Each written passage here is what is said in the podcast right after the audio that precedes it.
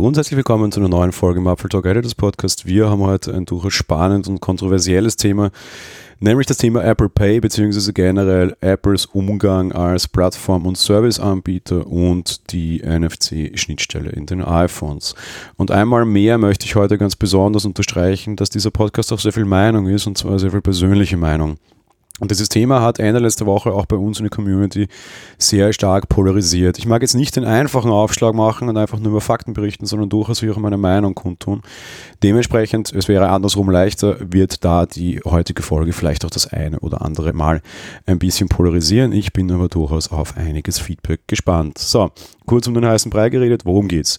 Mitte letzter Woche gab es in Deutschland einen Gesetzesentwurf, der im Bundestag verabschiedet wurde etwas überraschend wurde beschlossen, dass im Rahmen des Gesetzes zur Bekämpfung von Geldwäsche ähm, Apple Pay mehr oder minder attackiert wird. Ende Donnerstag wurde das Ganze im Plenum verabschiedet. Konkret geht es darum, dass Betreiber von E-Geld-Infrastrukturen sich Wettbewerbern äh, entsprechend öffnen müssen und nur angemessene Gebühren für den Zugang gewähren, also äh, verlangen dürfen.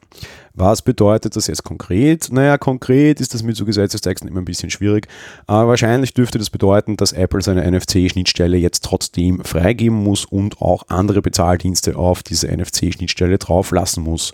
Apple hat NFC durchaus spät in seinen Geräten eingeführt und hat keine Leute auf diese NFC-Schnittstelle hingelassen. Einfach gar niemanden. Nutzen tut's Apple, vor allem für Apple Pay. Alle anderen waren außen vor. In den letzten Jahren und gerade jetzt auch mit iOS 13 hat sich das alles ein bisschen geändert. NFC-Zugriff kriegen relativ viele Produkte und ich glaube vor allem, dass Medizinprodukte so der große Treiber waren, wo man sich dann einfach nicht mehr wehren konnte. Ich zum Beispiel aus meiner eigenen Erfahrung heraus nutze einen, einen, ein Implantat im Körper, das meinen Blutzucker permanent misst. Heißt, ich habe so einen kleinen Stein, so, so, so einen kleinen Sensor in meinen Arm gestochen, der per NFC seine Werte nach draußen kommuniziert. Bedeutet, ich kann mein Smartphone anhalten und bekommen den Blutzuckerverlauf der letzten sechs Stunden angezeigt.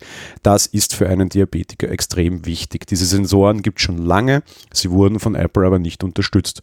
Ich habe auch sehr viele böse Mails an Apple geschrieben, weil die Plattform, die sich großes Gesundheitsbieter darstellt, dass das nicht unterstützt wird, ist einfach ein Ding der Möglichkeit. Die Öffnung gab es von Gesundheitsdevices bis hin zu irgendwelchen Sportgeschichten über auch durchaus NFC-Sticker, die ihr euch heute einfach zu Hause hinkleben könnt und Automatisierungen ausüben könnt. Das haben wir bereits auch schon in diesem Podcast besprochen. Andere Zahlungsdienstleister werden nicht hineingelassen. Es gab viele Prozesse, es gab viele Streite in diese Richtung. Vor allem Australien war da immer sehr stark davor, weil die Bankunion dort quasi sagt, sagte, sie wollen Apple Pay nicht, aber sie wollen quasi halt als Drittanbieter hineingelassen werden. Die EU hat aktuell Ermittlungen gegen Apple Pay, da geht es aber vor allem eher um die Ausnutzung einer marktbeherrschenden Stellung, vor allem weil die Apple Pay jetzt am Anfang von iOS 13 mehr oder minder aufgedrückt wird und du nur sehr schwer im Konfigurationsdialog dem Ganzen umgehen kannst. Ähm, ja, Deutschland gab es eben auch die entsprechenden Beschwerden und jetzt scheint es so, als würde Deutschland das erste das in einem Gesetz umsetzen. Ab 2020 soll es in Kraft treten. Wir wissen sonst de facto nichts. Und das ist mal ganz wichtig, es jetzt klar zu machen. Wir haben sehr viele Diskussionen auch bei uns in der Community geführt, die auf der Annahme der Annahme der Annahme beruhen. Und alles, was irgendwie mehr Annahmen als drei von, einer, von einem Faktum entfernt sind, finde ich immer durchaus schwierig. Es kann sein, dass Apple auf die NFC-Schnittstelle andere Bezahldienste draufnehmen muss. Apple darf dafür weiterhin Wegzoll verlangen, nämlich eine angemessene Gebühr. Es ist nicht ausjustiziert, was das bedeutet.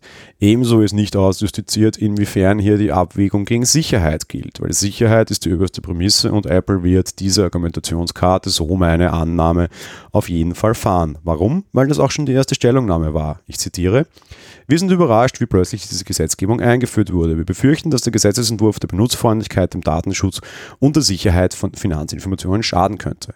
Bedeutet, das Ganze wird ziemlich sicher, wenn es am 01.01.2020 in Kraft tritt, dann auch noch über viele Wochen, Monate und vielleicht sogar Jahre durch alle Instanzen durchgespielt. Bis da was passiert, wird sehr lange dauern. Ich persönlich finde den Gesetzesentwurf gut. Apple hat eine gewisse Marktmacht und da rede ich jetzt nicht von Prozentanteilen an irgendwelchen Dingen, die sehr klein sind, sondern Apple hat einfach ein sehr gutes System und bietet alles aus einer Hand an und beißt schon in viele Richtungen aus. Und das ist mir persönlich ein bisschen zu stark im Sinne auf freie Hardware und ich als Kunde habe sie gekauft. Das beginnt bei Apps, das geht durchaus über Services und endet dann aber auch mit Bezahlservices wie Apple Pay. Es gibt gute Bankenlösungen, die nicht alle schlecht sind. Ich bin selber Kunde einer anderen Bank, die eine andere Lösung unter Android anbietet. Da gibt es so eine NFC-SIM-Karte, die du dann ins Handy reinsteckst, hast damit auch schon ein bisschen Authentifizierung und die machen das auch einfach über die NFC-Schnittstelle. Das gibt es seit drei Jahren. Bei Apple gibt es das aber nicht, weil, tja, warum auch? Apple Pay gab es auch nicht, also konnte ich mit meinem iPhone nicht zahlen, mit meinem Android-Handy schon.